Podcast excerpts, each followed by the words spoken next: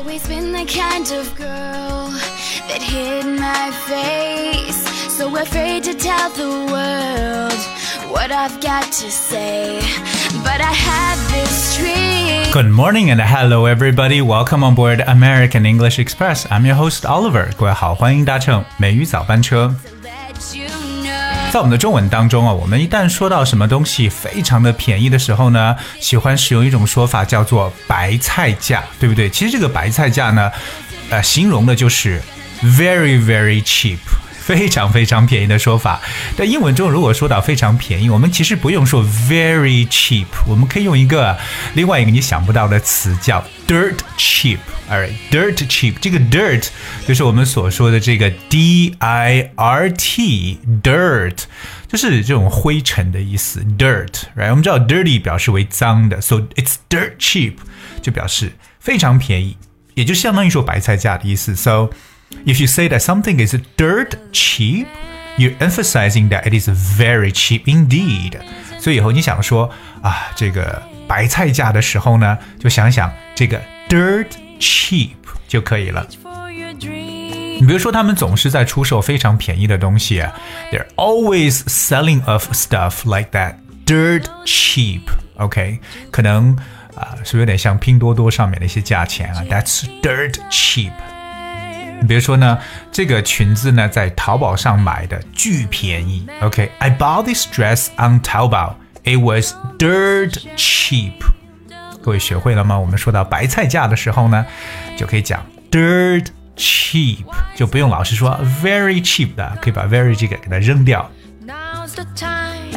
当然，今天的美语早班车，Oliver 想跟大家分享的就是说，太贵了又该怎么地道的表达呢？我知道大家都会 expensive 这个词，it's very expensive, right? But there are other alternatives that you might want to use when you want to describe that the price is extremely high or very high. 好，我们说到这种贵的表述啊，第一个大家可以学的一个词叫 pricey。It's pricey，就是由价钱 price，p r i c e，在这个词后面加上一个 y， 就变成了形容词 pricey。So it's like it's too pricey，表示太贵了。So if you say that something is pricey, you mean that it is expensive。 Dream, dream. 比如说啊，医疗保险很昂贵，medical insurance is very pricey。 Dream, dream, dream. 所以可以忘掉 expensive，试一下 pricey 这个词。 除此以外，我们还有其他的描述，比如说，嗯，It's beyond my budget。It's beyond my budget，表示超出了我的预算。我们知道 beyond，b e y o n d 这个词本身表示超过的意思，对吧？而我们说预算叫 budget，that's b u d g e t，budget。It's beyond my budget，超出了我的预算。 The hold of your 其实如果说它超出我的预算呢， 啊、还有另外一种说法叫做 "It's out of my price range"，也就是说它超出了我的这个价格的范畴，或者说我所能这个负担的一个范畴了。It's out of my price range。大家只需要知道一下这个范畴这个词，range，r a n g e，range。大家学英文呢，一定要认识这个词，因为我们在很多的这个描述当中呢，都会用到 range。以后你会学 a wide range of something 等等。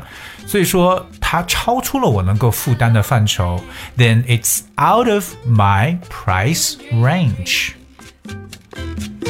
所以各位记住 range。The range of something is the maximum area in which it can reach things or detect things。它就表示为可能能够抵达或者探知的最大的一个范围了。那如果说已经是我的 out of 超出了我的在我的这个范围之外了，就说明我可能是负担不起。所以我们刚才说到这个 it's beyond my budget，这是一种。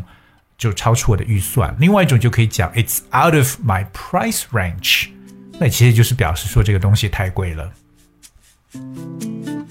或者我们可以很直白的就说 I can't afford it。You know, I just I can't afford it，我买不起。我们知道 afford，a f f o r d，本身这个词表示承担得起的意思。如果你否定它，就表示不行。I cannot afford it，or I can't afford it。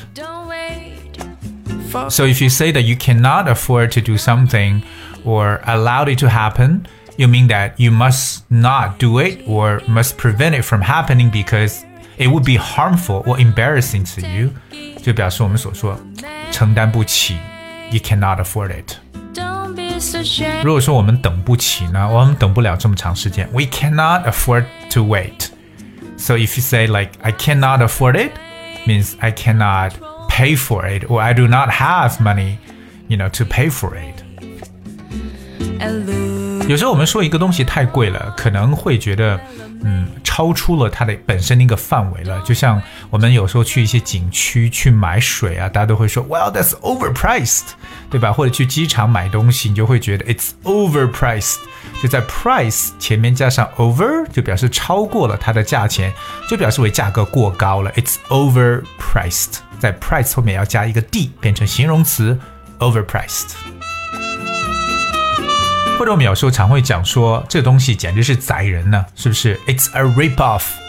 It's a rip off。在之前的美语早班车节目当中，阿罗跟大家提过很多次，说到宰人叫 rip off，O F F off。这个 rip 就是 R I P rip，我们加上一个连字符 rip off。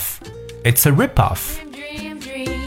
因为本身 rip somebody off 就是一个短语，if someone rips you off, they cheat you by charging you too much money for something or by selling you something that is broken or damaged，就表示宰人或者坑人的意思，给你过高价钱去出售，或者说给你卖一些坏掉的损，就是可能有一些损伤的一些东西。It's a rip off，这就是说这个东西不值得这个价钱。 英文中还有非常有趣的表达，就是说什么东西太贵啊，简直就是抢钱了，对不对？漫天要价。其实有两个大家可以去学会的表述了。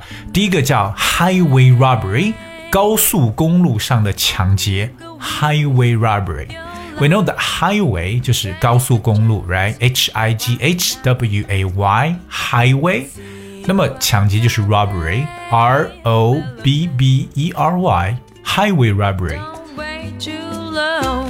漫天要价抢钱的说法，高速公路抢劫，这是英文中表述说就是太贵的一种表述了。OK，so、like charging that much to see a movie is highway robbery。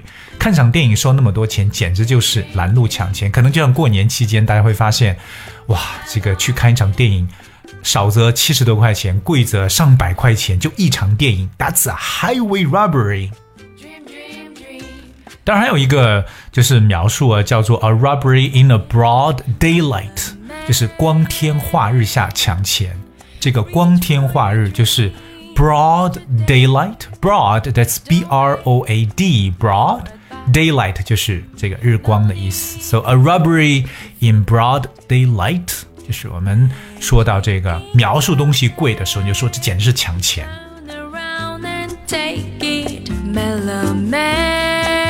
所以今天呢，Oliver 跟大家讲了说白菜价的说法，还记得吗？就是超级便宜，巨便宜，叫 dirt cheap，对不对？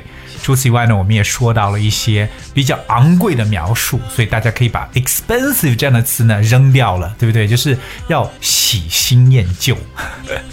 其他方面我我觉得不可以，但是至少在学习语言这方面，一定要记得喜新厌旧。